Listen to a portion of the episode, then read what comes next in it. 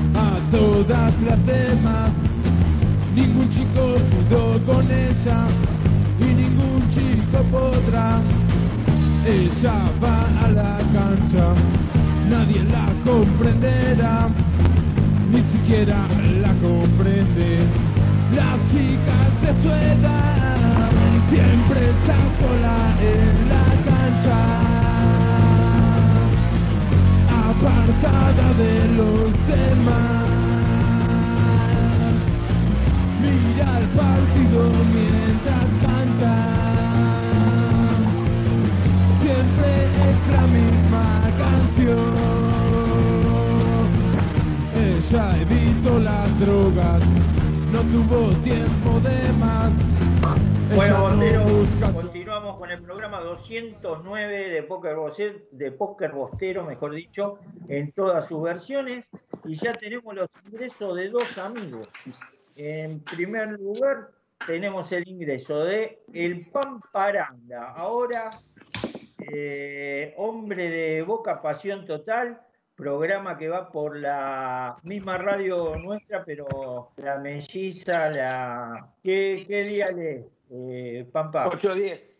¿Cómo, 8-10. ¿Cómo, cómo están? Buenas noches. ¿Me, me ven? ¿Me escuchan? Sí, sí, perfecto, Pampita, te estamos viendo. Perfecto, Pampa. Bueno, ¿Cómo andan? Eh, buenas noches, ante todo, gracias por, por la invitación. Sí, la M810, la... Eh, Los lunes de- y los jueves.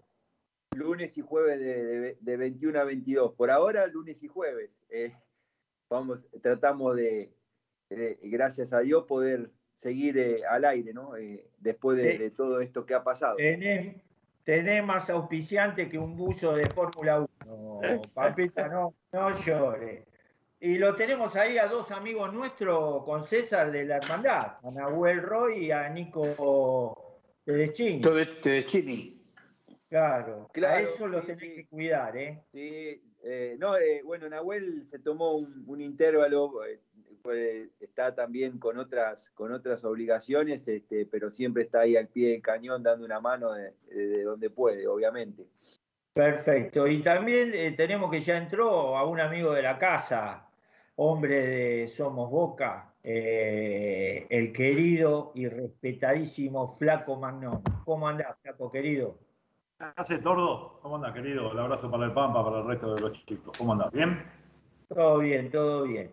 Antes de empezar, teníamos un saludo muy especial para el Pampa, que nos Ah, sí. dejó, nos dejó nuestro, nuestro compañero Lucas Tuno, que es quien hace, quien, nos representa en el predio. Un día a me dijo que te llama después del programa, te llama. Bueno, Sí. Son los que comen churro a la mañana en el predio, ¿no, Pampa?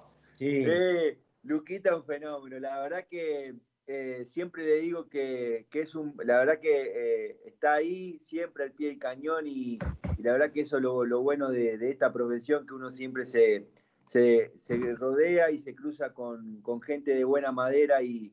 Bueno, igual que el flaco que lo había desconocido con esa gorra, no, lo- no le había conocido esa faceta. Eh, esto es lo que tiene también lo bueno. Ahí estoy, Pampa. Ahí está, ahora sí. Eh, de- esto es lo bueno que tiene el mundo Boca, ¿no? Más allá de, de todo este momento que nos está tocando atravesar, eh, de, de tener siempre buena gente a- alrededor y, y- y de ir eh, compartiendo el día a día de- del mundo Boca, ¿no? Perfecto. Eh, recién me dijeron, porque nosotros estábamos al aire, ¿no? Ya el Estuve señor escuchando, ¿eh? Estuve Ezequiel escuchando. Sifone, que no aparece nunca en la cara, ya salió el flaco Magnone, combate. Ya aparece ahí. Mamita, mamita, otro, que, otro, que los, otro que los churros. Otro Está muy bien. Sí, sí, sí, muy buena voz, una muy buena voz. Este, me, me mandaron un mensaje los amigos que eh, el, el gordo Infanzón, en el programa de Conectados, dijo que está al borde de una renuncia del Consejo de Fútbol. ¿Saben algo ustedes? Desconozco. Pampa, vos sos hombre de Olé, tenés que saber. No, la, la verdad que no. A ver, eh, tal vez este, tenga que ver con, con, con esta, estos cortocircuitos que han ido sucediendo en, en las últimas eh, semanas, eh, eh, pero realmente desconozco si es que, que se va a, a, concretar alguna renuncia o alguna salida del Consejo eh, que sea relacionado con Cassini, pero me, me llama la atención, ¿no? Eh, en este momento, no sé. Uy, tir, tiraste Cassini y nadie dijo nada. No, no, no, digo, digo por, porque siempre estuvo en, en el ojo de la tormenta, de, después de, de, lo, de, lo, que pasó en, en, en Brasil, eh, por eso lo, lo, llevo para ese lado, no porque tenga algún, alguna información al respecto. ¿Vos, Flaquito? Repetime, Doc, porque me parece que la tecnología me jugó una mala pasada y ahora le tuve que dar internet directo a la notebook. Repetime. Estaba diciendo que la gente de eh, la gente de Hermandad y Diego de Flores me estaban mandando, lo nombro a Diego porque no es periodista, ¿no? Obviamente no, no diría sí, sí, si fuera un periodista. Me estaba diciendo que estaban escuchando a Conectados de la Noche, el, pro, el programa que conduce nuestro amigo Angelito Apela, que le mandamos un saludo, eh, de esta casa, de Cadena Geneise, y, y, y, nos dice que eh, Ifanzón había dado una noticia tipo con, con interrogante, que habría renunciado una persona del Consejo de, de Fútbol. Hasta ahí la información. Este, Nosotros Pampita, hasta ahora 9 y 5 de la noche no tenemos nada oficialmente confirmado. ¿No será una picardía que se mandó alguien ahí en a tirar esa bola? Sí, no creo. No, eh, no sé. ¿sabe, ¿Sabe de qué barrio es Infanzón? No, no sé. ¿Usted sabe? Lo veo, ¿cómo lo voy a saber? Sé quién es. Es de las huestes de Verazategui. Ah. Los pagos de Jorge. ¡Opa! Jorge está en Houston ahora. Sí, sí, pero es oriundo de Verazategui. Quédese tranquilo. ¿Usted de dónde es oriundo, César? Yo nacido y criado en Villa Crespo. Perfecto. Guarnes y Remedios General San Martín. Hoy ahí no vive. Y hoy Qué ahí no vive. Qué barbaridad. Pero soy oriundo de Villa Crespo. Hoy no vivo ahí. Y iba con los no. pibes caballito. Y ya si tiene más barrio que San Lorenzo. No, no, no, no, no, no. Y nosotros íbamos con los chicos de caballito a la cancha, pero porque era para, digamos, para reconocer al grupo de gente. Claro, por ejemplo. Y en esa época en, Veraz, en Verazategui estaba Lazo. Claro. Claro. Pero no, y lo que, ah, pasa, no, lo que pasa que. Un gran saludo, un gran saludo a Lazo, un gran hincha de boca. El papá de, de Infanzón era muy amigo de Jorge. El gordo Infanzón. Clarín. Bueno, eh, aprovechamos. Arrancá, eh, Tordo, arrancá, bastonea, bastonea todo esto. Dale. Yo tengo una, ¿eh? Yo tengo una. No, no, vos ya con la que te mandaste la primera hora tenés que llamar ¿Cuál? hasta las 22. Escuchame, con la de Recanati. Escuchame, Tordo. Ya, ¿Pero qué? Para, para, para. Flaco, ¿alguna vez te comiste un mejillón a la Recanati, flaco? La verdad, decime. No, la verdad no, y nunca me imaginé. Bueno, entonces yo lo que estoy haciendo es recomendando. El plato de una futbolista. Bueno. Cuando vayan a Mar del Plata, algún restaurante que venda pescado, pidan unos mejillones a la Recanati. Es una Bien. recomendación para todos los oyentes también. Bien, una especialidad no, de la ciudad. Este, sabe que Recanati es oriunda de la provincia de Santa Fe. Y nosotros, yo pensé que usted iba a decir, Pancho, que nos visitó hace un año y medio en el programa. No, quería recalcar lo de los mejillones, pero si quiere digo que hace un año y medio no visitó el programa. Está con el tema del mercado, ¿eh? Está con el tema del mercado. Le trajimos suerte a la otra Rosarina que compartía el departamento con ella. Porque, la siete eh, brava. ¿Eh? La siete brava. Se fue no. a jugar a, a, afuera. A Colombia creo que fue a jugar. Sí, a Colombia, que tiene un fútbol femenino muy bueno. César, te escuchamos con las efemérides. Tres minutos, más de eso, ¿no? No, no, tengo un montón. De última vamos a dejarlo para el final. o Bueno, lo dejamos lo para la semana que el viene porque tenemos. O para la semana Hay- que viene. Hay varios Eh, jugadores suyos en esta. En esta. Le, cuen- le cuento la última. A ver. Un día 12 del 8 fue el último partido de su arquero, No, Sandro Daniel Guzmán. Sandro Ah, bueno, sí. Del arco de boca me sacan muerto. Te saco para protegerte. Del arco de boca me sacan muerto. Después me Y lo que el día mandaron- 14, el día Curly. 14 hubo Después me lo mandaste No. a Floresta, a Sandro Guzmán, ¿no? Qué No, al, al kiosco, para aquel como, lado. como arquero, un gran kiosquero. Qué barbaridad.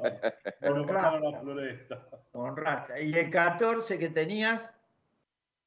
Y el 14 hay como 11 debuts. ¿Alguno de mis jugadores? Y la verdad, la verdad que no. Pero si quieres nombro alguno. ¿Hay ochentosos?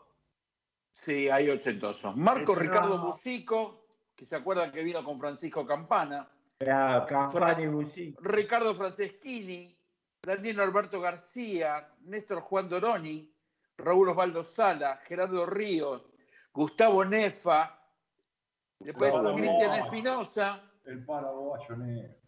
El de El Unión. paraguayo Nefa, mirá vos. correcto. Cristian Espinosa, los cinco primeros que nombraste debutaron en el 75 con, con el tema de la huelga de los De jugadores. de la de la- huelga, correctamente. Y todos Claro. tienen, los, todos los que nombré tienen todos un, un título, que es del 76. Exactamente. Y después debutó un muchacho que se lesionó, que se desgarró comiendo un chori No. en la, en la Richeri viniendo del Seiza, Edwin Cardona. Augusto Boussat y Paolo Duval Gols. Uruguay, Mira gol. Hoy perdió gimnasia, 3, Qué 3 a 2 paquetito por con Argentina. ¿no, Curly? Qué, paquetito, ¿no? Mamita. Mamita. O sea, cuando dicen, empezaron a tirar la noticia, está desgarrado. Pero si no jugó el domingo. Claro. A, mí me llamó, a mí me llamó la atención el otro eh, ayer cuando, cuando aparece la imagen de, de Miguel entrando al predio, no sé si ustedes la vieron, que, que entraba un jugador y era Cardona con el estudio médico. Y digo, ¿y este qué le pasó ahora? Después se supo la noticia que estaba lesionado, una cosa insólita, ¿no?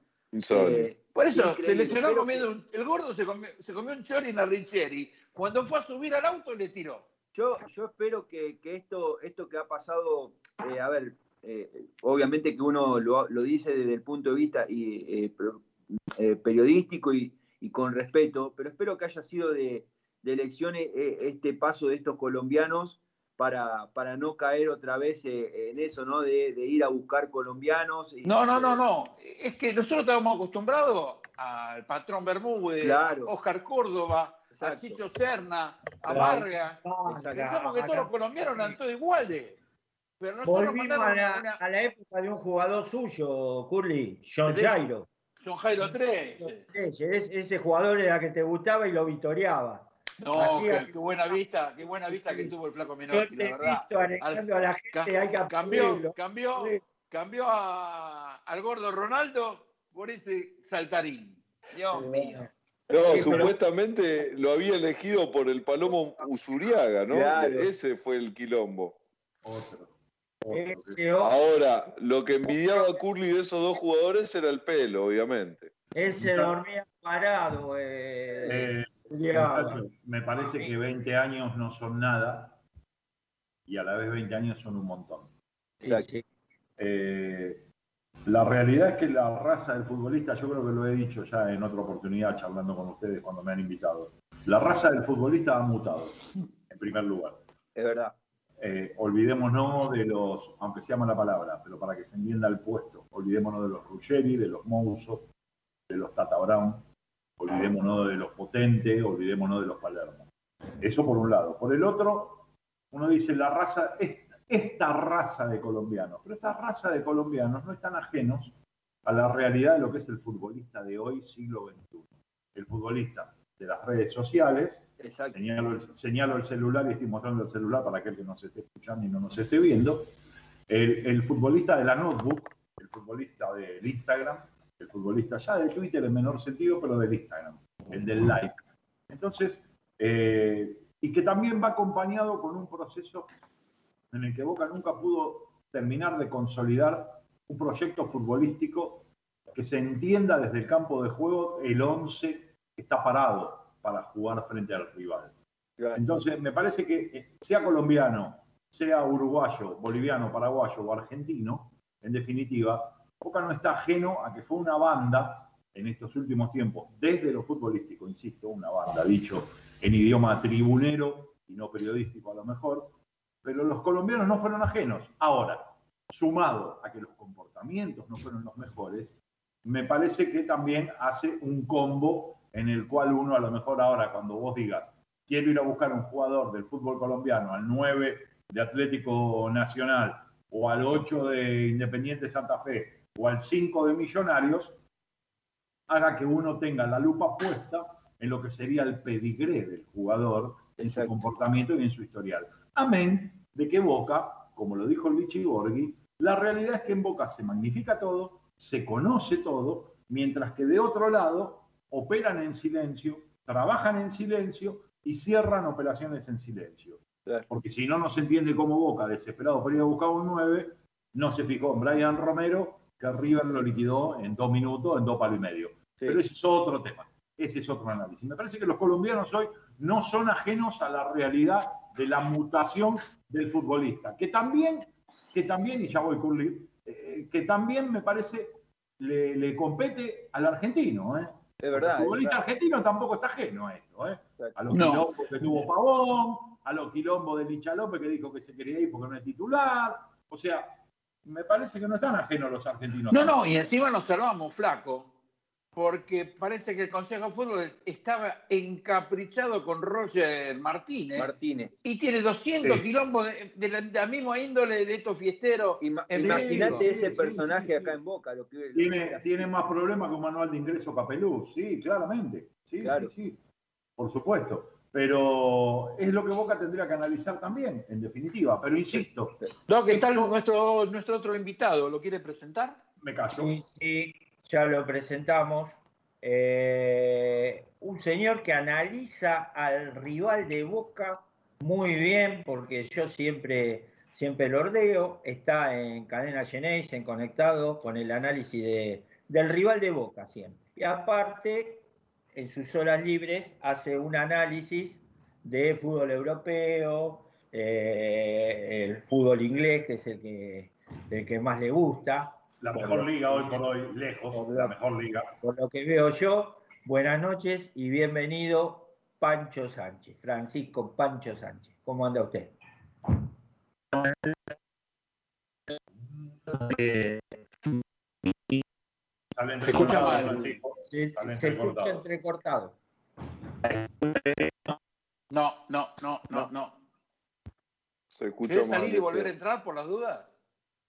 Y si tiene la posibilidad de darle internet directo al, al, al elemento que esté utilizando, va a ver, ahora. A ver, Esteban habla, a ver. No me escucha, me parece.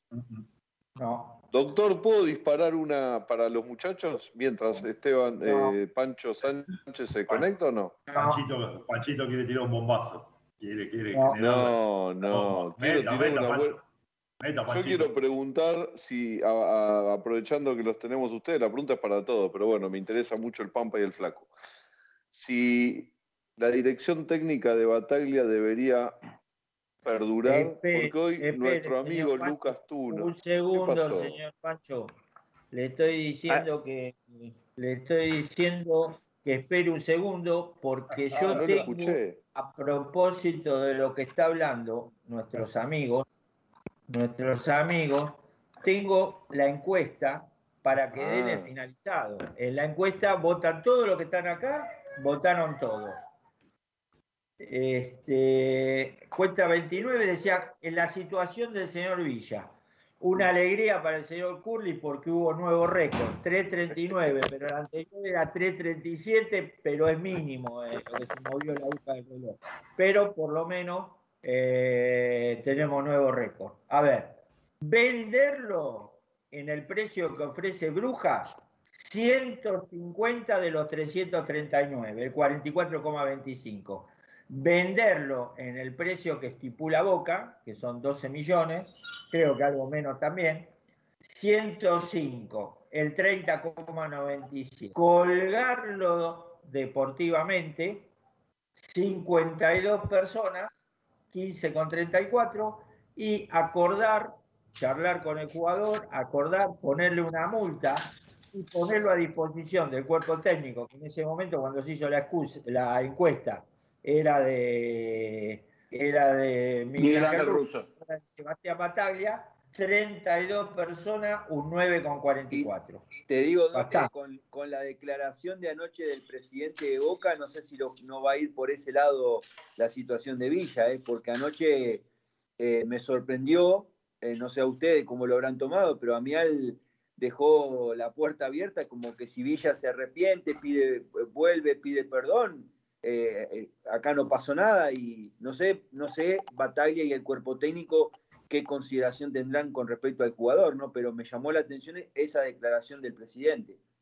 Sí. Me parece que va por, dos, va por dos caminos separados. Por un lado, la opinión del club, lo que el club legalmente, formalmente y oficialmente vaya a determinar. De hecho, en la previa el otro día en La Plata, el presidente de Boca charlaba con nosotros, Somos Boca por Continental, y dijo que no solo estaba enojado y molesto con la actitud de Villa, sino que directamente ya lo tenía el departamento legal. Eso por un lado lo del club. Ahora, yendo a lo que proponía Pancho y lo que formalmente en la encuesta hizo el doctor, lo que el doctor está buscando es nuestra opinión en particular. Y para mí, y para mí, en cuanto a la opinión particular de Marcelo Mañone, eh, pasa por aceptar la oferta en definitiva que venga del exterior, porque un jugador, ¿qué es lo que vale? Más allá del rendimiento y el momento del jugador. obviamente, si es un jugador de 30 goles, obviamente, si a mí me ofrecen dos pesos, voy a pedir cuatro para negociar en tres y tomar con un moño. Pero el jugador vale lo que el mercado ofrece.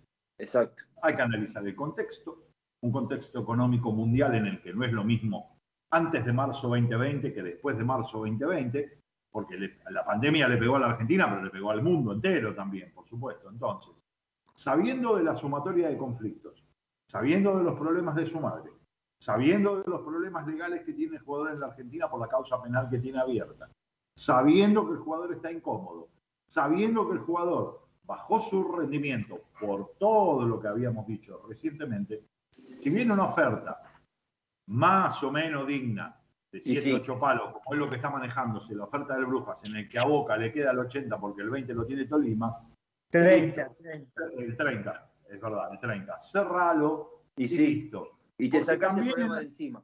Porque también, un problema potencialmente encima. Porque también potencialmente en su momento Pavón valía 25 millones de dólares y hoy no vale ni dos y medio millones de dólares. Entonces, eh, yo creo que por un lado va la opinión del periodismo y, o, de la encuesta a la que el doctor hacía referencia y quería nuestra opinión, y por el otro la opinión formalmente de lo que va a decidir el club y que me parece que está, está bien en definitiva. Toma departamentos legales, tengo este empleado que argumenta esto y que no se presenta a trabajar, defínanlo ustedes desde la terminología legal cómo seguimos adelante. No, no hay muchos caminos.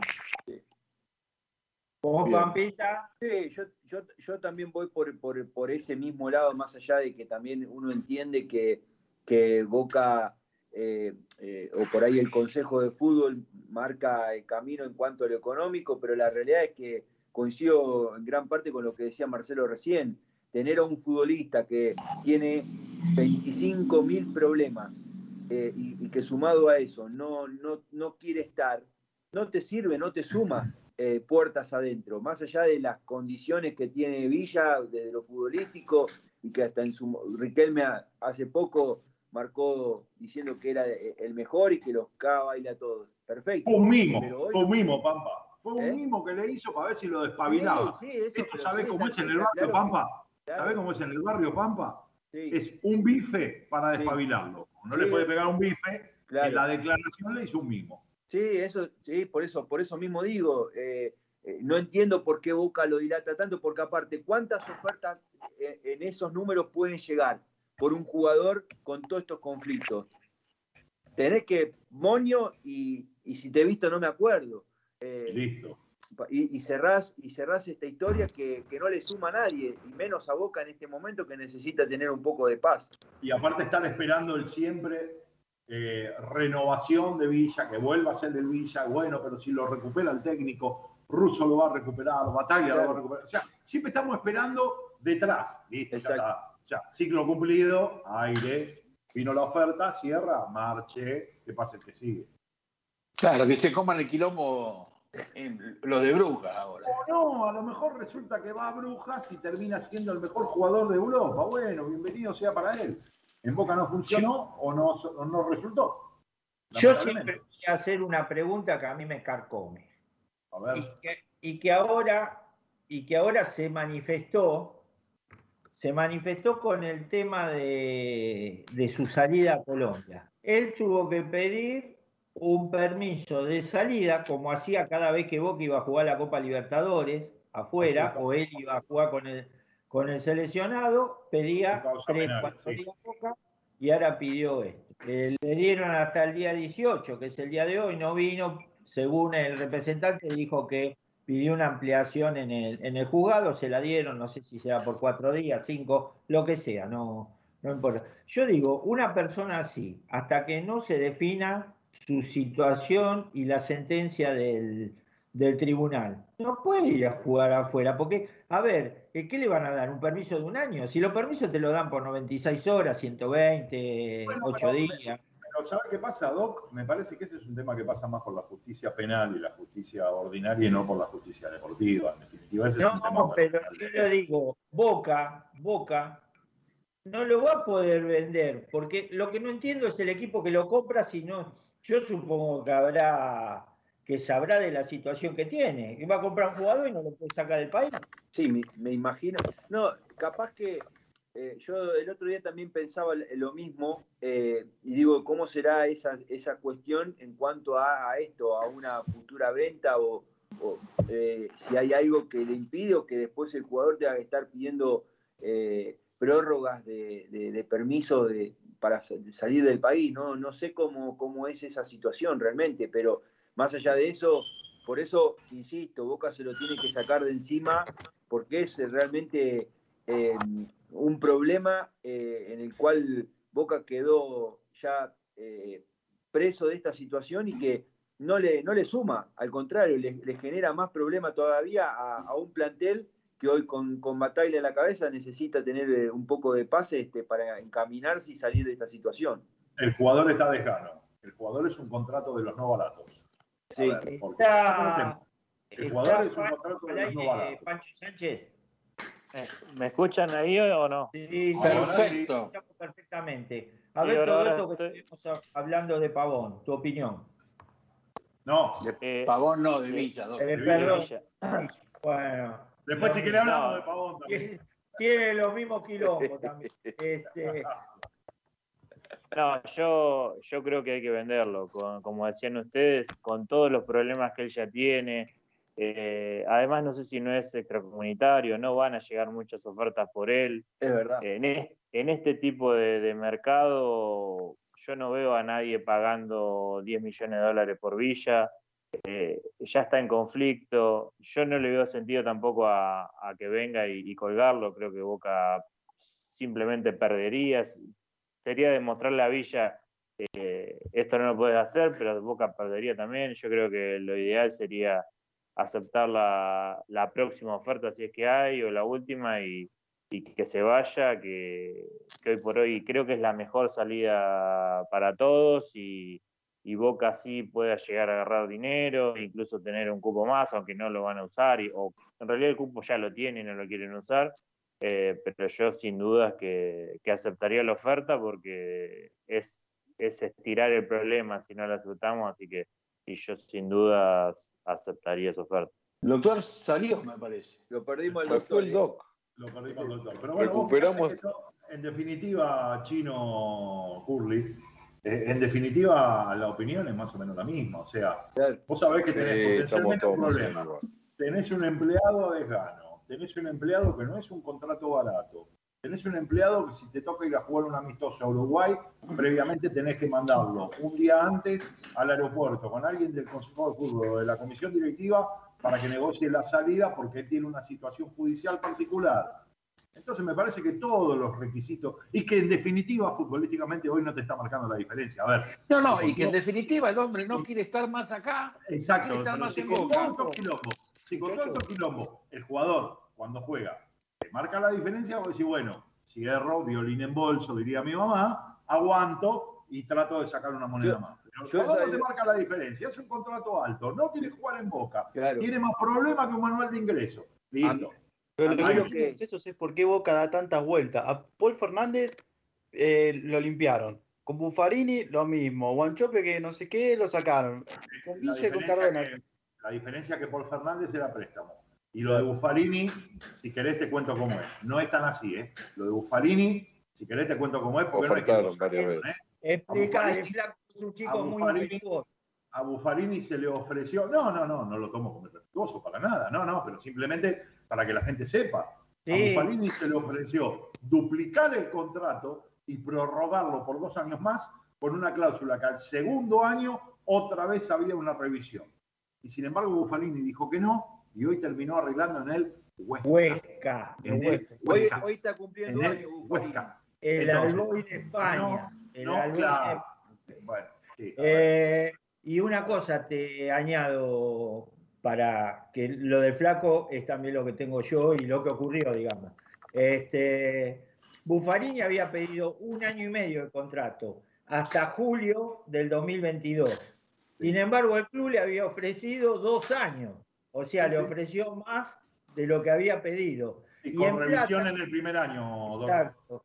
Y en plata le había ofrecido el nivel 1, que era el que Du- estaban siete, casi siete jugadores. duplicaba, casi duplicaba el ingreso, casi duplicaba el ingreso, pero el jugador prefirió ir a buscar la diferencia supuestamente económica por la cantidad de ofertas que tenía su representante, que lo dijo en la mesa de negociaciones y que por eso él tomaba esa decisión. Y en definitiva estuvo todo este tiempo en el que no terminó cerrando nada y terminó arreglando en el Huesca de España. A ver, mirá la diferencia con Emanuel Más, un jugador que eh, se fue agradecido con el club, nunca habló Claro. mal con nadie, siempre habló de Boca y terminó arreglando en la Liga de Estados Unidos, donde va potencialmente a lo mejor a hacer una diferencia, pero vos fíjate la diferencia de cómo se va uno y se va el otro. Sí, sí, se quiso ir él, ¿eh? porque se le ofreció el nivel 1 del contrato, como bien dijo el doctor, y él duplicaba su ingreso del contrato que tenía firmado. Sí. El, tema te para voy discutir puede ser, el tema para discutir puede ser, bueno, ¿por qué se quiere ir Curly? ¿Por qué se quiere ir Pancho? ¿Por qué se quiere ir el Pampa? Eso, es una- Otro eso. Ese es otro tema. Ese es otro tema. Pero se le ofreció todo lo que estaba al alcance. En el caso Mira. de Buffarini. Bueno, ahí, ahí, Marce, ahí entra lo que, lo que decías vos hoy cuando hacías ese eh, ejemplo de, de cómo ha cambiado el futbolista. eh, toda esa, esa, entra, entra en juego todo eso, ¿no? Eh, que, que especulan y que hoy ya no, no seduce tanto quedarse, que realmente a veces uno no entiende, sí, porque me parece que a, que a, un, a cualquier futbolista lo, lo potencia más Boca que cualquier otro equipo. No lo dudes. Eh, entonces a veces no- uno no entiende, ¿no? Eh, eh, prefieren irse, como en el caso de Buffarini, que está bien, es su decisión, al Huesca, a la segunda de España, y no quedarse a eh, quedarse en Boca, que, que es otra vidriera, ¿no? Pero bueno, son Sí, por decisiones que, supuesto, por que supuesto. toma el bueno, jugador. contra eso No no, camina más eso de son decisiones. ¿eh? No, No, no, contra eso. hay que sacarlo del... claro, son momentos.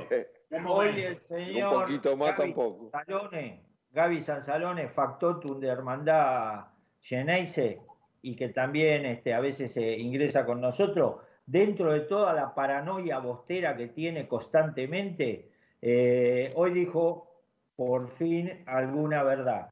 Dijo, a ver, ¿dónde están los jugadores que se fueron de Boca? Soldano volvió al equipo, no sabemos si está enterrado en alguna isla griega. Eh, Buffarini se fue al Huesca, Jara está jugando en la reserva de Vélez, más está la MSL, Guanchope en cuatro meses cambió en tres equipos. Eh, eh, este, a ver, Zárate, no hay noticia de que esté en otro equipo. Carlitos Tevez está en un año sabático. Eh, bueno, no sé, no sé qué otro. No, no, de Carlitos Tevez, él el está único, retirado del fútbol por ahora. De Carlitos Tevez no se puede decir nada. El único que me parece que, que, que, que de los que se fue es Capaldo, que está en, un, en una liga que está jugando eh, Champions, porque después el resto, eh, lo que está mencionando vos. Clasificación previa a Europa League. Justamente hoy. Capaldo está jugando, está jugando Champions como un equipo de Bolivia juega la reclasificación a la Libertadores. Vamos a ver. Sí, bueno, entrar en fase de grupo, voy a dar la información. Voy a dar la información. Hoy jugó el Salzburgo RB de Red Bull de Austria 2, el Blundi de Dinamarca 1. En la final, el que gana de este cruce, que ahora va a tener que ir a jugar a, a Dinamarca, se clasifica a la Europa League. Jugó de titular Capaldo con tanta mala suerte que salió a los 71 minutos de juego. El que entró un norteamericano en el minuto 90 clavó el 2 a 1. ya que la gente, igual, igual, el, igual es, ese equipo. Eh, Panchito, eh, Pancho Sánchez, ¿qué opinas de este tema de, del tema de los jugadores, el vaivén, de los que se fueron? Sí, yo a veces me, sorprende que, se vayan tantos jugadores. Justo me quedé porque casi gol de Mineiro. Em, me, sorprende que se vayan tantos jugadores porque la verdad es, eh, es un tema importante, se han ido muchos, han llegado pocos eh, no sé si hay algún problema con, el trato quizá que tienen con el Consejo. Eh, obviamente hay un tema económico que, pesa y mucho, pero, pero ya son varios casos. Eh, a mí, por ejemplo, cómo se manejó el tema de Paul Fernández no, no, me, no me pareció correcto. Creo que Paul estaba a préstamo, en todo caso, si no seguía el préstamo, ¿cuándo traes, traes un jugador a préstamo? Porque lo vas a utilizar hasta el último día que, está en el préstamo. 31 del 12 del 2020 se tendría que utilizar. Yo no entendí por qué, por, todo el consejo, se lo... Todo el consejo, porque el consejo se sintió dolido. Por eso te digo. Esa fue toda el consejo. Sí, creo que más se sintió dolido por la actitud del padre. Bueno, bueno, la actitud del padre es sinónimo de la actitud del jugador. Que quería, quería cobrar una comisión de Racing y quería que se la paguemos nosotros, que no teníamos para comprar un jugador. Yo, yo incluso soy más de pensar que eh, a veces es eh, preferible colgar a un jugador que, en realidad no quiere renovar el contrato antes de alguien que está a préstamo. Si vos lo traes a préstamo es porque pensás utilizarlo y después, en todo caso, analizar si lo compras o no. Pero... no Pancho.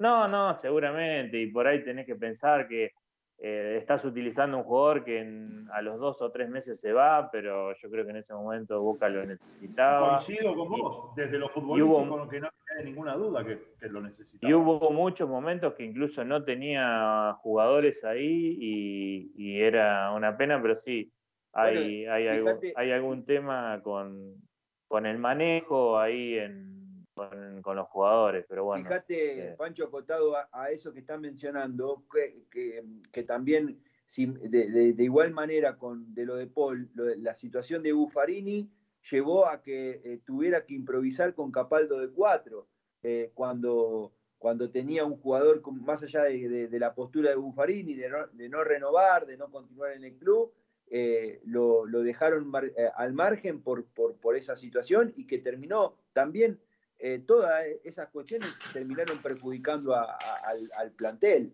Sí, sí, sin duda, aparte, principalmente perjudicaron a Capaldo. Creo que Capaldo se fue con otra imagen del equipo de la que tenía, producto de, de jugar de cuatro, una posición que, que no, no se sentía cómodo, más allá que él siempre dejaba todo y tenía una intensidad buena, eh, no se sentía cómodo. y... Capaldo estaba, estaba eh, marcado cerca de los 15 millones de dólares y, Boca lo terminó vendiendo en 5. Eh, lo devalorizaron. Sí, pero Pampa, ¿quién ofreció 15 millones de dólares? Porque también la cotización que vos ponés, la cotización que vos ponés por tu auto es una cosa y otra cosa es en la que terminamos no, bueno, con el criterio, Pampa, con el criterio ese, Boca directamente ni se tiene que, eh, escuchar a Brujas con la cotización que tenía Villa. Sí, bueno, por eso, pero eh, Capaldo eh, de volante, como volante, tenía otro, otra imagen que, la que terminó mostrando jugando de lateral por la derecha. Eh, está bien, no llegó ninguna oferta en esos números, de verdad, pero, pero que lo terminaron devalorizando, eso también fue una, cuestión que vino de la mano de, esta situación que estamos O se desvalorizó o el equipo comprador ofertó por un jugador que puede ser mixto como volante y como lateral y ofreció esto. A Boca le cerró y lo despachó.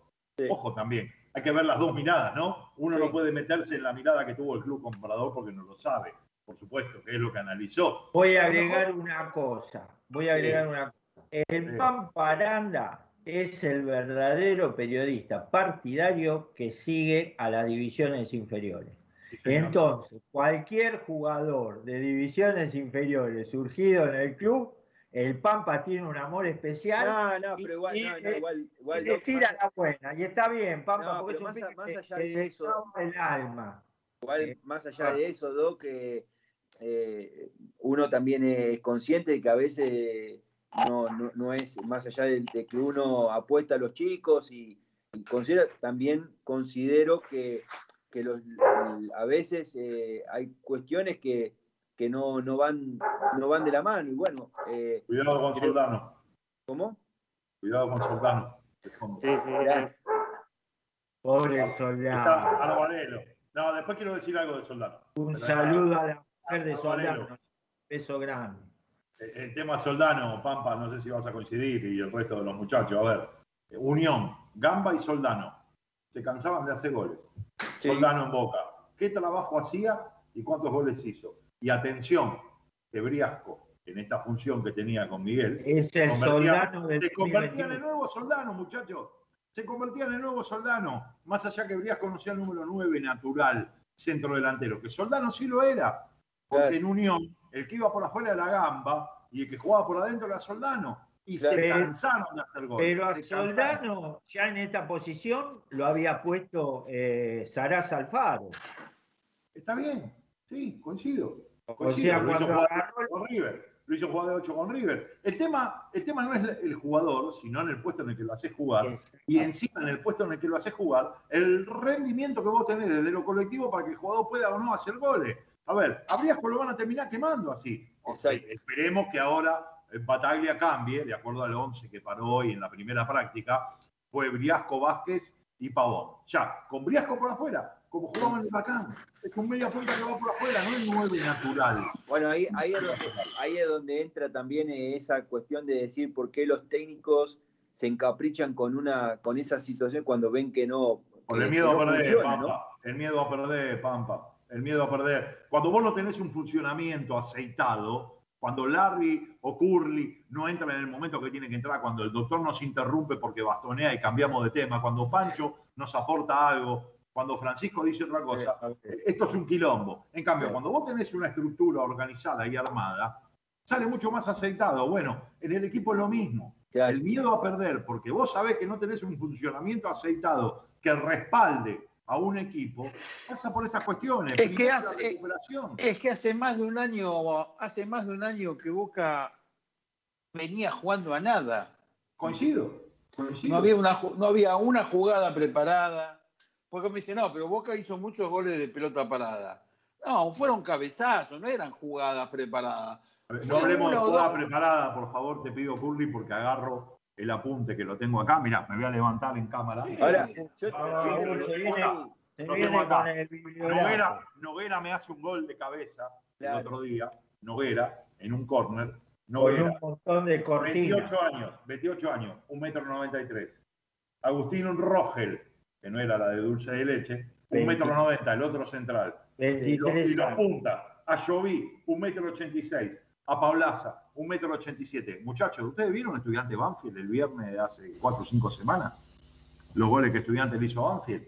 Todo, de cabeza. Todo pelota parada. O sea, es el ABC. Noguera en la cancha de Quilme, en un 1 a 0, nos hizo el mismo gol. El ABC, el ABC. Ahora, Doc y Curly, usted que tiene más, más años siguiendo a Boca, eh, ¿recuerdan, ¿recuerdan algún, algún eh, eh, equipo de Boca que, que tuviera tanta falta de gol y que no pateara el arco? no. El del 84. No, ni, el, ni, el, del 84. era una banda. Era una banda. ¿Cómo que no? era una banda, pero tirábamos centro, tirábamos centro. Por lo, menos, por lo menos metía, metía, metía, presionaba, presionaba con las limitaciones que tenía. Sí, y es verdad lo que dice Curly, tiraba centro. Ni con Lore, mira, ni con Lore, y aparente. No, aparente. Bueno, eh, era necesario, no, era necesario nombrar ese recuerdo. Y bueno, pero vos que iba al frente con eso. Sí, sí, coincido, coincido. Primera fecha del metro 82. Cancha de, Rosario, cancha de Rosario Central. Primera fecha. La delantera de Boca formó. La delantera de Boca formó. El gringo Escota, 108 años. El Potro Domínguez y César Lorea. Y empatamos uno, y empatamos uno a uno en la cancha de Central. cancha en la cual no ganábamos hace ocho años. Estuve, todo, estuve. No, pero todos todo los. Mira, ni las primeras cinco fechas de Ratín, que perdimos todos los partidos, que nos comimos cinco goles entre tres partidos seguidos. El Boca de Rogelio Domínguez. el Independiente. el del 84. Hubo bandurrias, hubo bandurrias antes que esta. Pero íbamos al frente con todas las limitaciones. con todas las limitaciones, es verdad. Era otro fútbol igual, Curly, ¿eh? y eran otro, eran otro tipo de jugadores. Yo me acuerdo, a ver, a ver, el, eh, siempre hago este paralelismo. El Boca del Coco Basile, cuando el Coco enfrentó a River de su amigo Mostaza Merlo, la noche anterior parece que habían llamado por teléfono y dijo, che, no pateemos al arco ninguno de los dos, salimos 0 a 0. Estuvieron en, el, restaurante donde se juntaban ellos. En la raya. En la raya. En Fueron al punto. Fueron al punto, Pampa. Fueron al 0 a 0. Fueron al 0 a 0. Fui un año con el Toto Lorenzo, segundo ciclo, 85 me parece que fue. 85-86. Exacto, segundo ciclo del Toto Lorenzo. Fuimos a la cancha de River Perdemos 1 a 0, casi el gol Montenegro, casi de mitad de la cancha sí, señor. a Gatti. Ahora, ahora, Boca, me acuerdo, jugó en el campo de Boca los 90 minutos. El Tuta Torre en un momento cruzó la mitad de la cancha. Cruzó la mitad de la cancha. No había ningún compañero para dársela. Agarró, pateó y la pelota salió 70 metros arriba del travesaño. El único tiro que tuvo Boca. Pero en ese año no había estadística, vos veías que estaba. Y, vos te ibas de la cancha diciendo horrible lo que jugamos y esperabas al domingo siguiente. Pero no tenías toda una semana de análisis por redes sociales, ni por canales, ni por radio. que es lo que hacemos hoy, lamentablemente. ¿no? Entonces eso te come la cabeza y vos el domingo vas a la cancha y a los 10 minutos ves que el equipo más o menos no está acomodado y se dice es una banda, no jugamos nada. Es real. Pero también es real que el equipo no juega nada. ¿eh? ¿Hubiera, ¿Hubiera resistido este plantel con, con público en la bombonera? No, se termina hace un año atrás. No. Sí, ¿por qué? Perdimos la final con River y en enero del 2019, primer partido de local, aplaudieron al equipo. Perdón, César. Más que eso, ¿querés? Sí, yo creo que, eh, pero por lo menos ese equipo pateaba al arco. Este yo creo que hay una diferencia. Eso hace. Con público post eliminación con el Santos, la gente hubiera mirado de una manera determinada en la cual en la consecutividad de malas actuaciones y de desganos y de apatías, yo no sé si la gente lo hubiera tolerado.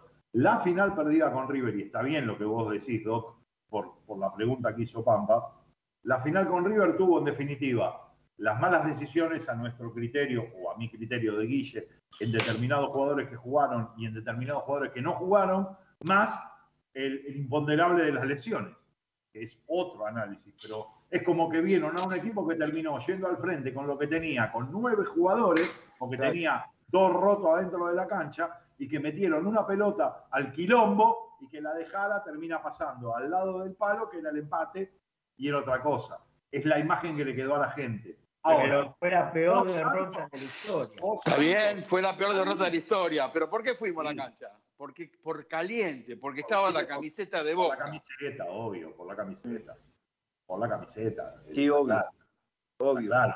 Pero fueron dos cosas diferentes. Yo no sé si la gente se hubiera bancado tanta continuidad de malas actuaciones, malos resultados y apatías en el post Santos, porque lo de Santos sí fue un, bochorno. También, mucho dentro de los que me incluyo, diría, el primer partido con Santos y el, y el primer partido con Mineiro, con público, ¿no hubiese sido otra cosa? Porque estaban metiendo para la vuelta. Ahora yo digo, eh, también con público no sucede lo que pasó con Mineiro, ¿eh? No lo dudes, no lo dudes. Le prenden fuego la cabina del bar. Ni siquiera van al bar, ni siquiera van al bar. a ver, lo que pasó ayer en Rosario Central fue el colmo. Y mirá que no es un equipo que me caiga simpático ni nada, pero me causó mucha gracia porque ya el bar, en definitiva, hace lo que se le canta. El bar hace el gol central a los 10 minutos del primer tiempo. Lo llaman al referee, el referee se queda así con la manito adelante y el dedo en el auricular, ¿no? Y lo anula haciendo el gesto bar sin ir a verlo. O sea, ya directamente desde la cabina del bar le cantaron Orsay del Pamparanda. Listo, muy bien. Cuadradito, tiro libre. Le quiero, le quiero preguntar a, a Pancho Sánchez. Panchito, vos que analizás los equipos, ¿a qué juega o a qué jugaba Boca y a qué intuís que va a jugar Boca? Mira, eh, a qué jugaba Boca es difícil de responder. La verdad que hace muchísimo tiempo que yo no veía una idea, no, veía que el equipo presionara bien, no veía que tuviera trabajo en salida. Eh, la verdad que tenía muchísimas limitaciones. Eh, generalmente Miguel es un técnico de, de, gestionar y de apostar mucho más a las individualidades y creo que se fue quedando sin ellas y eso le empezó a costar.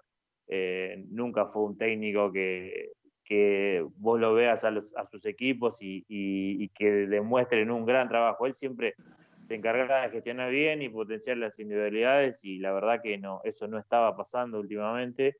Y yo creo que con Bataglia, eh, por lo que yo he visto en reserva, después obviamente pasar a la primera no es lo mismo, ahí tenés que gestionar, que es justamente lo que mejor hace Miguel, pero yo creo que en salida, en presión, eh, incluso tácticamente, eh, yo la verdad que lo, de Bataglia lo, veo mejor.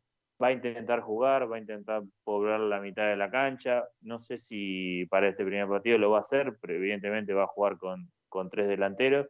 Pero, pero yo creo que con Bataglia el equipo va a buscar otra intensidad, va a tener más juego interno, va a intentar jugar más, va a intentar eh, atacar más, poner la defensa más arriba y, yo tengo expectativas de, que puede llegar a, funcionar. Después, obviamente, nos va a faltar un 9, creo que Vázquez todavía le falta un poquito, está un poco verde. Quizás con la confianza de Bataglia pueda llegar a, rendir más y, quizás dándole un par de partidos y, teniendo esa confianza puede llegar a rendir más.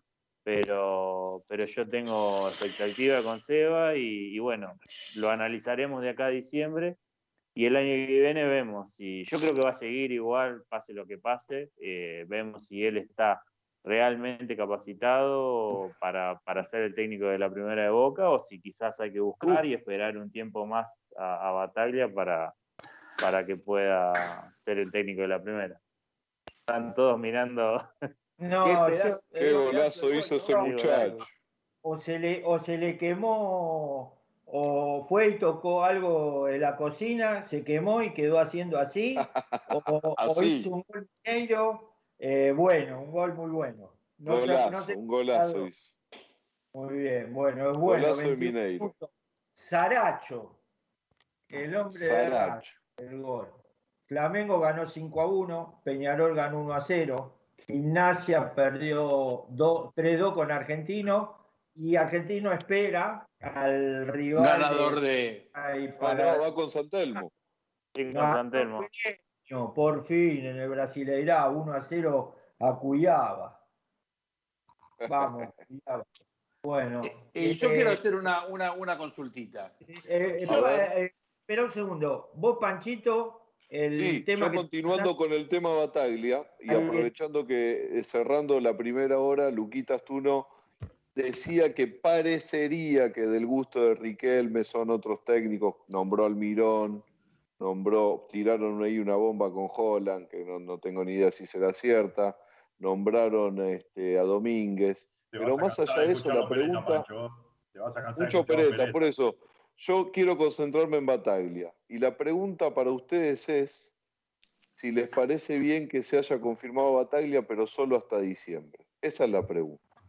para Pancho Sánchez no, porque dijo que para él sigue. Para, la mesa, pero, pero a mí nada, quiero escuchar la opinión de ellos de que se haya ah, dicho que es hasta diciembre. ¿O yo? Dale.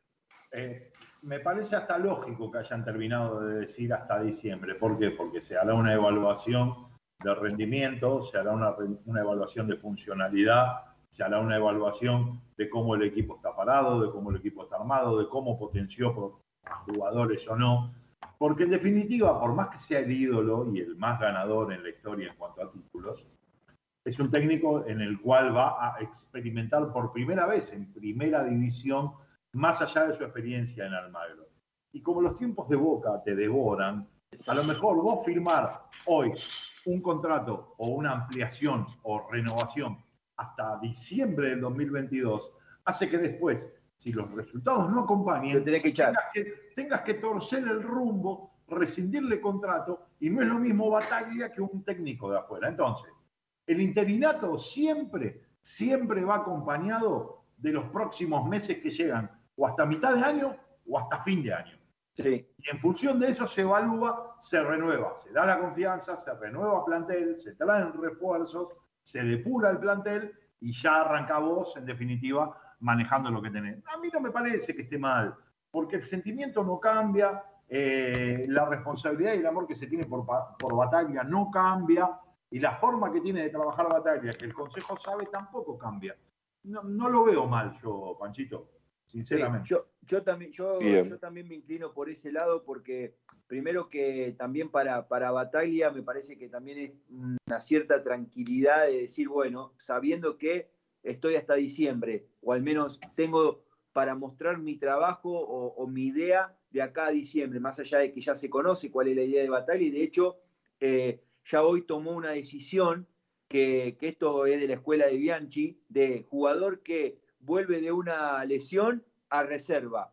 Eh, mañana Almendra y el otro no me acuerdo ahora cuál. El X, el X, Fernández. El X Fernández. El X Fernández van a reserva para, eh, que me parece está bueno, volver a agarrar eh, rodaje para después, si en caso de que, el técnico lo necesite en la, primera, estar al 100%. Me parece que, está bien que, que sea hasta diciembre tiene aparte la posibilidad de Bataglia en tres partidos de levantar la primer copa, que es la Copa Argentina, lo más próximo, y creo que va, va a apuntar todo ahí. Eh, y eso sería un envión anímico impresionante, no solamente para Bataglia, sino también para el equipo en este momento, ¿no? Perfecto. Sí, eh, aparte me parece que él tiene el lomo suficiente para darle una continuidad al pibe Vázquez, ¿no es cierto? Sí, yo creo que va yo creo que hay varios jugadores que él eh, que son, son pollitos de él. Vázquez, eh, para mí, va a intentar recuperar al Changuito Ceballos, eh, usándolo en la posición que realmente el Changuito siempre hizo diferencia. lo del X Fernández, para mí también va a ser algo también que, que, Batalla me parece que va a intentar este, potenciarlo. Y después el Colo Barco, que es el más pichón de todos, pero que es el que más proyección tiene de, todos estos pibes. Le voy a hacer una pregunta al Pampita Aranda y bueno, si alguno también la quiere contestar, porque repartiendo los churros ahí en la, en la puerta del predio, aunque ahora avanzaron, avanzaron un poco más que la puerta del predio, ya no se pueden quejar. Ya estamos más este, adentro. Eh, Están con un pie adentro no, no, tienen el rinconcito ahí, hacía mucho frío ahí. Debería ser 20 grados bajo cero la puerta. Hace frío de verdad en Seiza, muchachos, cuando hace frío, ¿eh? doy fe. Hace frío de verdad. Hace frío de eh, verdad. Pampita, ¿qué pasó con, con Ceballito?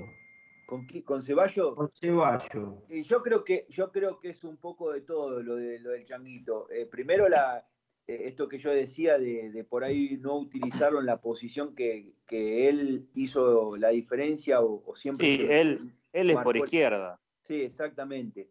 Eh, eso y después también que, bueno, la, la, primera de Boca, eh, las luces de la calle Corriente también tienen este, ese efecto, que a veces es trampolín o a veces te, te, lleva abajo. Al o trampolino tobogán, Pampa. Exactamente. Eh, yo creo que le ha pasado un poco de todo al Changuito. Eh, eh, por eso digo que, y sabiendo que, que Bataglia siempre lo, lo ha cobijado, tal vez a estos cuatro o cinco jugadores que, son los que marcan la diferencia, y ojalá también suceda lo mismo con Varela, porque hoy obviamente con la salida de Russo se, se supo, bueno, algunos lo sabíamos, pero por ahí por una cuestión de de cuidarlo al pibe, este, evitábamos también mencionar cuál era realmente el, motivo por el cual no jugaba, pero me parece que también él, entró en un bajón eh, anímico de, no poder jugar, hablo de Varela, y me parece que también es otro jugador importante que puede llegar a recuperar batalla para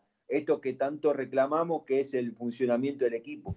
Siempre y cuando tenga la cabeza puesta en la cabeza. ¿eh? Obvio, y no se, le, suba, no se le suban los patitos, Pampa, porque Varela todavía Varelita. Claro. Y con sus primeros partidos, ¿eh? con el MBA, que todo el mundo decía, Medina Valera eh, Y hay que mejorar la junta.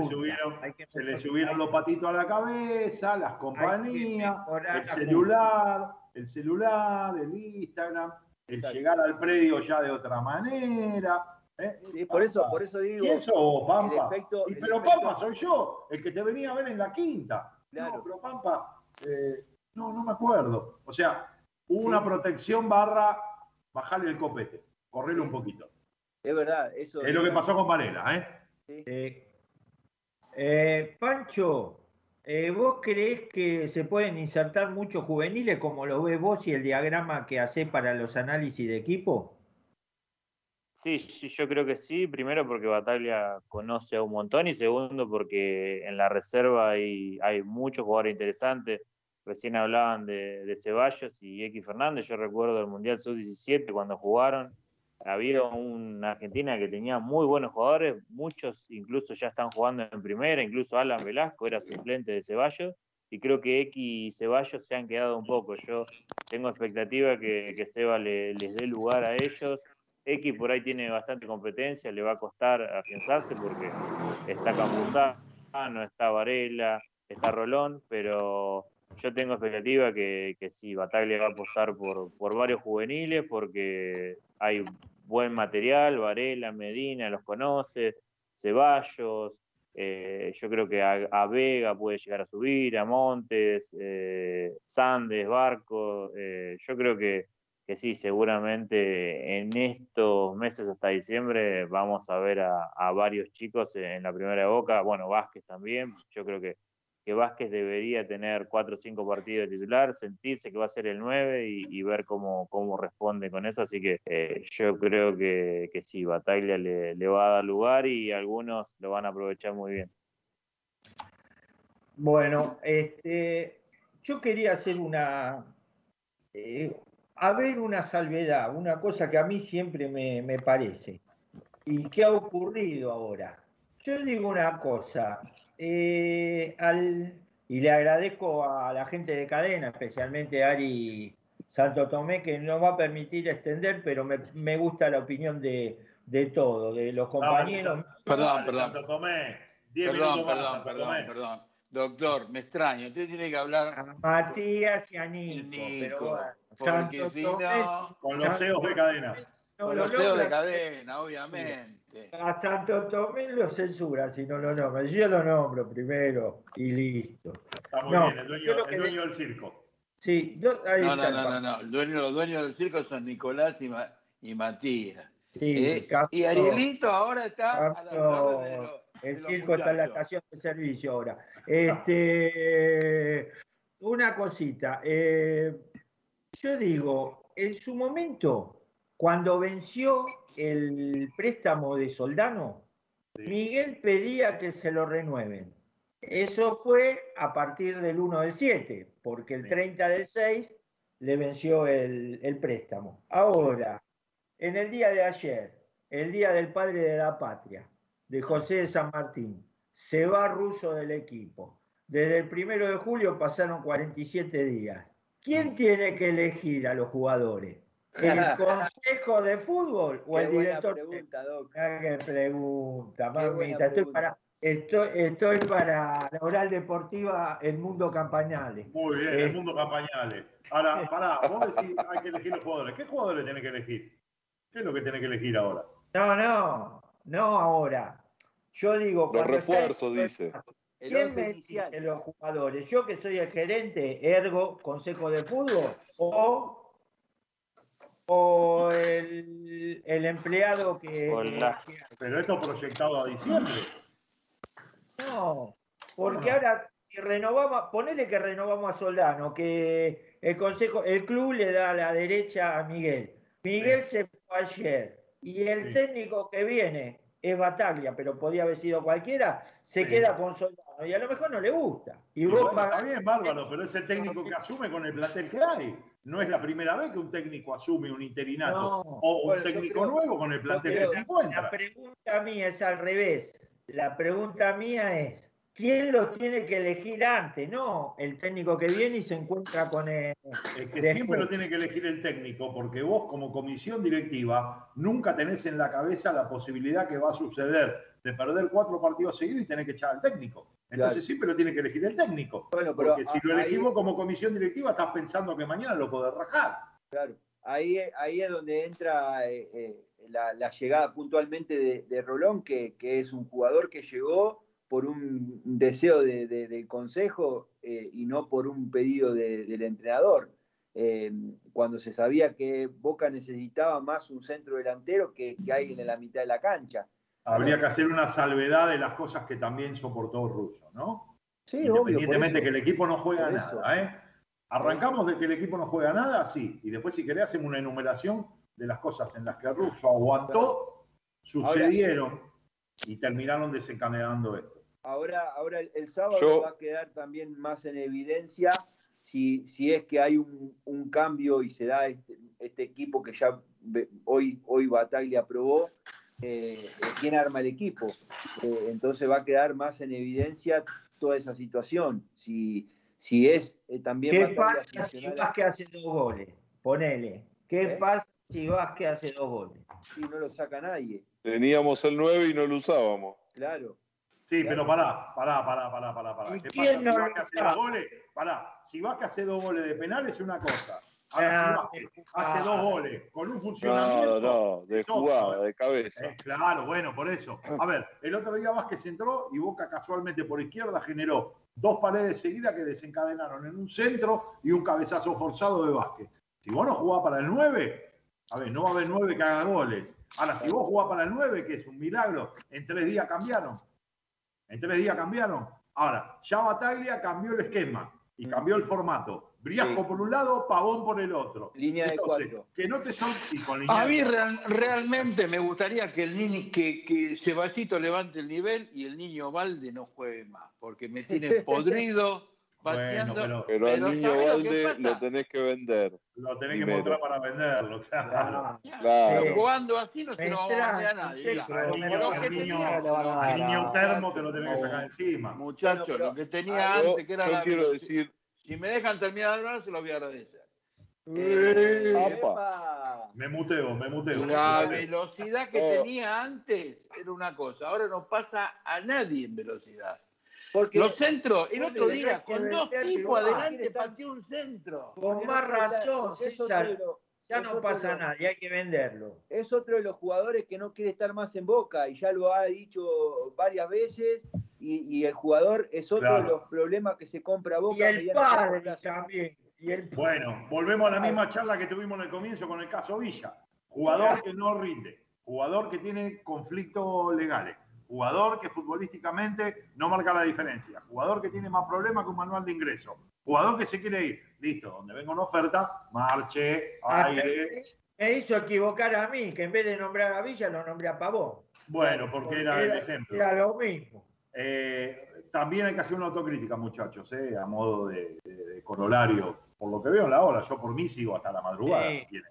Pero hay que hacer una, una autocrítica puertas adentro de que no solo el problema de Boca futbolístico, Miguel Russo, sino que hay muchas cosas también que se dieron, Refuerzos que llegaron que el técnico no había Hay un contexto. Refuerzos que llegaron, claro, refuerzos que llegaron que son más apuestas que necesidades a corto plazo, refuerzos que no llegaron y que el cuerpo técnico pidió, actitudes que el cuerpo técnico esperaba que se dieran de una manera y terminaron siendo de otra, el consejo de fútbol que obró de una manera cuando el cuerpo técnico esperaba que obraran de otra, eh, tener que jugar en, en, esta cuarentena en la que Boca no pudo hacer pesar su opinión y jugar con los pibes de la cuarta, o sea, ¿Es responsabilidad del cuerpo técnico? Sin duda Pasaron muchas cosas. Boca juega mal hace mucho tiempo, sin duda alguna. Responsabilidad de Miguel, sin duda alguna. Pero también, si no hay un mea culpa y mirarnos un poquito al ombligo y ver la cagada que hace el Consejo de Fútbol,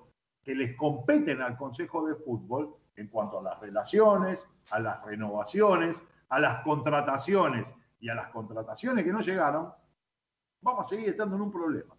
Flaco, me dejas agregar porque eh, mucho, se habló, mucho se habló eh, sobre la salida de Miguel y, y estuvo todo el tiempo en los medios, las redes. Tengo una noticia el peor... bomba para el cierre, ¿eh? Digo solo eso, mantengo el suspenso. Bueno, el peor arranque de Boca de la historia y no, sé, y no sé qué pelotas, pero la realidad es que si bien lo de Miguel es malo, porque sacó cuatro puntos de 12 que jugamos con la primera, ¿sí? porque no son cuatro puntos de 18.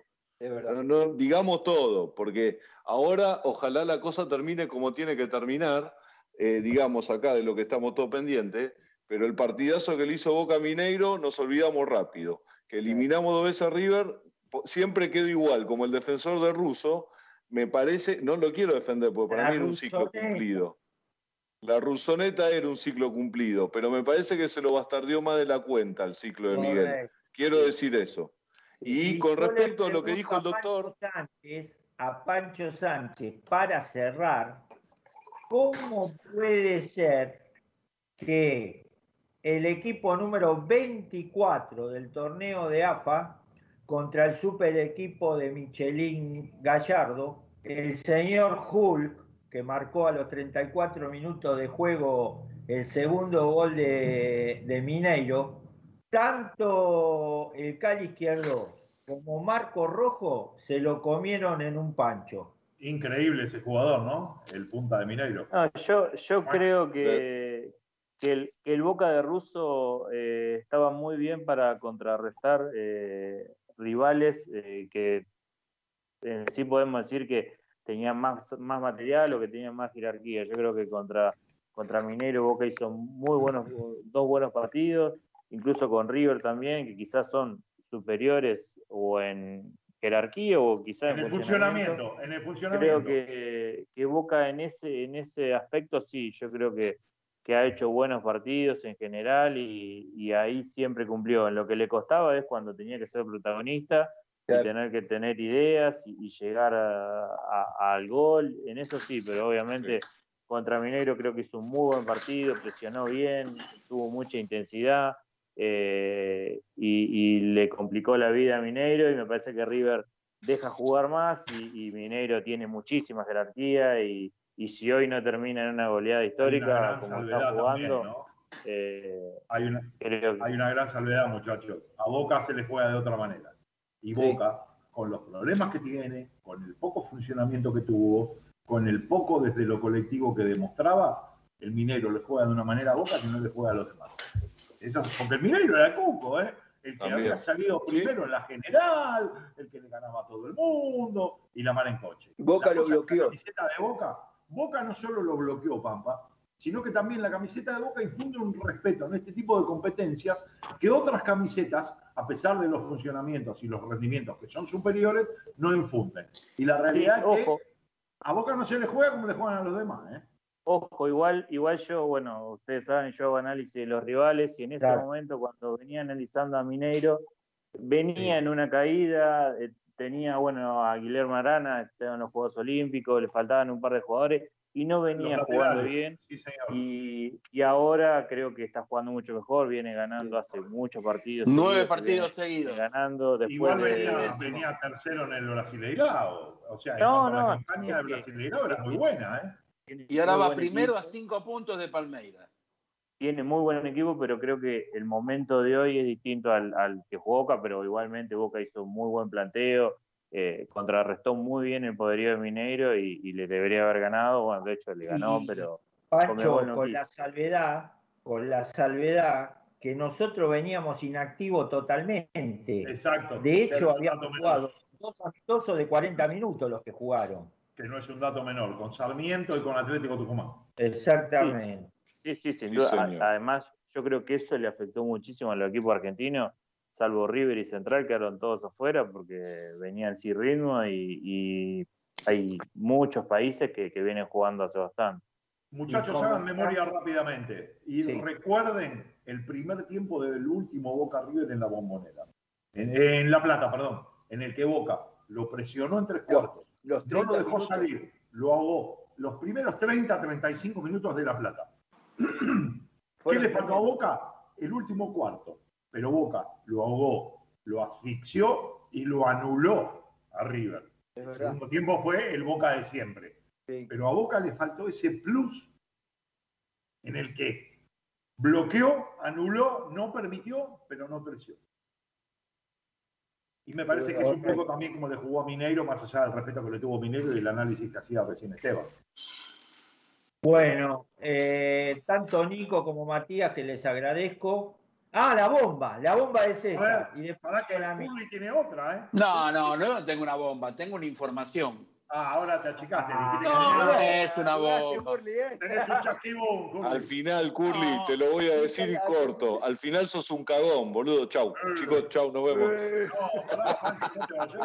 bueno, eh, es una noticia que para los maradonianos es, va a ser muy linda el Consulado de España, con el aval de, Interior y Exterior de Boca Juniors, están organizando un congreso de todas las peñas del exterior para este año, el 25 del 11, en Nápoles. Bueno, vamos, vamos. Usted ya conoce Nápoles, ¿no? Fue de cuidador. De un, de un ex directivo de Boca. Claro, fue de cuidado. Era más chiquito. El, eh, el padre lo mandó a ustedes. Claro, cuando, cuando Curly era babysitter. Cuando Curly era babysitter. Estoy a punto de ponerme a cantar esta la banda, la de José, pero me voy a callar la boca. Ah, acá la cantamos siempre. Mirá, la boca. al que vos llevabas de la mano, llegó al directivo del club. Qué barbaridad, ¿no? Y en el 2023, no sé. En el 2023 no sé si va a los primeros nombres de la lista. ¿eh? Dale, dale, a ver esa bomba. Esta, sí que bomba. Llega el final de los Estados Unidos. New England 3, DC Unite 2.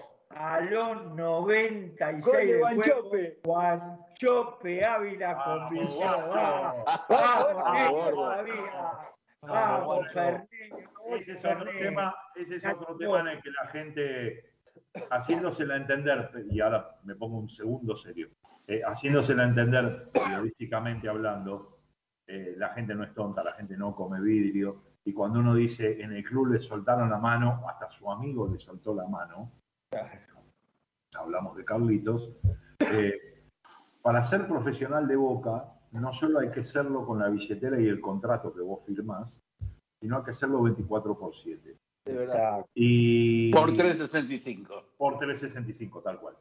Y no todos son profesionales, muchachos. Eh, a mucha gente se le suben los patos a la cabeza, las nubes y las luces del brillo de la calle Corrientes o de la calle Brance. Y hay, este que venir, hay que venir en horario y apto para entrenar. Hay que llegar en horario y no solo hay que llegar en horario como en cualquier trabajo, sino que hay que llegar en condiciones físicas normales. Vos laburás en una oficina, tenés que llegar despabilado, vos laburás con tu cuerpo, tiene que llegar tu cuerpo descansado. Entonces, eh, hay muchas cosas que, si bien el promedio de guancho da minutos jugados, cantidad de goles, un montón.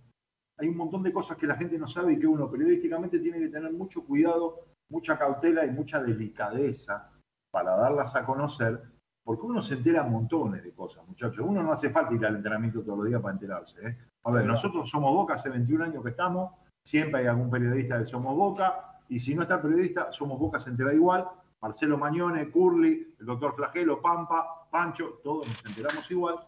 Hay que tener mucha delicadeza, pero hay que ser jugador profesional. Las 24 horas, de los 7 días de la semana, de los 30 días del mes, de los 12 meses del año. Y hay jugadores a los que se le dieron infinitas oportunidades y terminaron yéndose solos porque solos se terminan sacando del equipo. Y es lo que tiene que entender la gente que te dice, eh, pero tiene un promedio de gol de 200 goles cada 10 minutos jugados. Sí, bárbaro. Pero hacer el análisis de cuántos partidos jugó, de lo que es el análisis del lunes a viernes, que un jugador que no se puede. Es el mismo caso que Cardona, es uno por tres. Juega uno, tres no juega. No se podía sostener. Y después, y después, en esta sección que voy a llamar Alfredo, el alfil, el tuerto, el, el Graciani, después también de los que hacen más de 50 goles con una camiseta, hay que analizar los goles que hicimos. Si a lo mejor hacemos el tercero y el cuarto, hacemos, hacemos, el segundo del, hacemos el segundo del 2 a 0 a los 90. Está bien, te pueden decir que en el Boca River de la Libertadores hizo el primero. No, no, no, no, eh, en eso no estoy de acuerdo. Porque los goles déjeme terminar. uno dentro de los 90 minutos. Vale tanto el gol al minuto como el gol al 90. Sí, sí pero ¿cuántos partidos te hizo ganar el gol de Alfredo Graciano? ¿Cuántos partidos? Y siempre moscaba contra los grandes. ¿Cuántos? Siempre. siempre.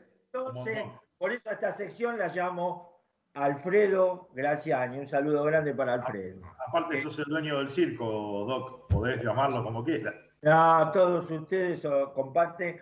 y bueno, somos bonitos. Llegamos al final. Gracias, Pancho Sánchez. Gracias, Pampita. Gracias a Marcelo. Eh, saben que todos tienen este, las puertas abiertas.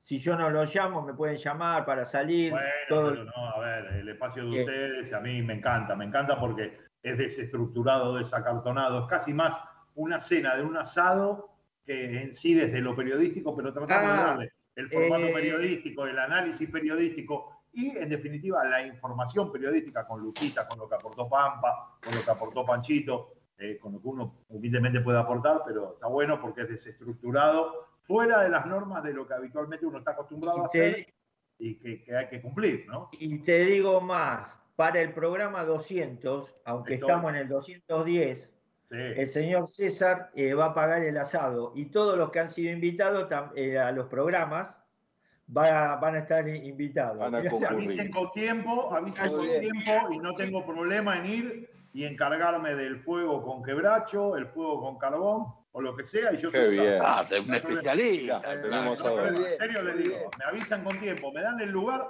me tiran las coordenadas y listo, yo me encargo. César está mirando para todos lados. No, amigo.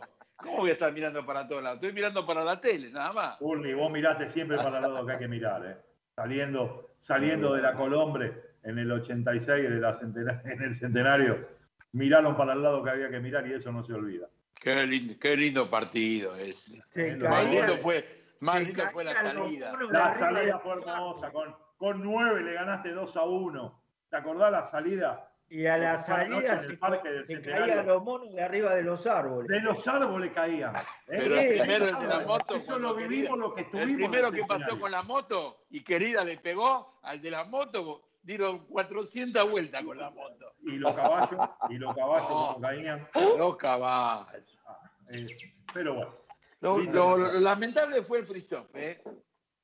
En Colonia. Y después, y después, en el 90, después en el 90 terminó llevando al ex dirigente de la mano. Bueno, pues, a todos los, a todos los oyentes, muchísimas Dígalo que los muchachos no quieren saber. No, yo lo sé, yo la sé, si yo tuve, yo la sé. Marcelo y por supuesto a Pachito, mi compañero, a Ezequiel y a Curly, y a los compañeros que no pudieron, que no vinieron por voluntad propia. Pancho, Curly, Pampa, abrazo, Pampa. Un abrazo grande, abrazo. Un abrazo a todos. Gracias por la invitación. Gracias, Miguel. Vamos, Sebastián. Vamos, Boca, carajo. Vamos, Boca, carajo, ¿eh? Chao, Panchito. Nos vemos. Chao, chao. Nos vemos. Gracias. Un abrazo, muchachos. Te cagás de risa, todo. Sí, te cagás de risa, boludo. ¿Te acordás?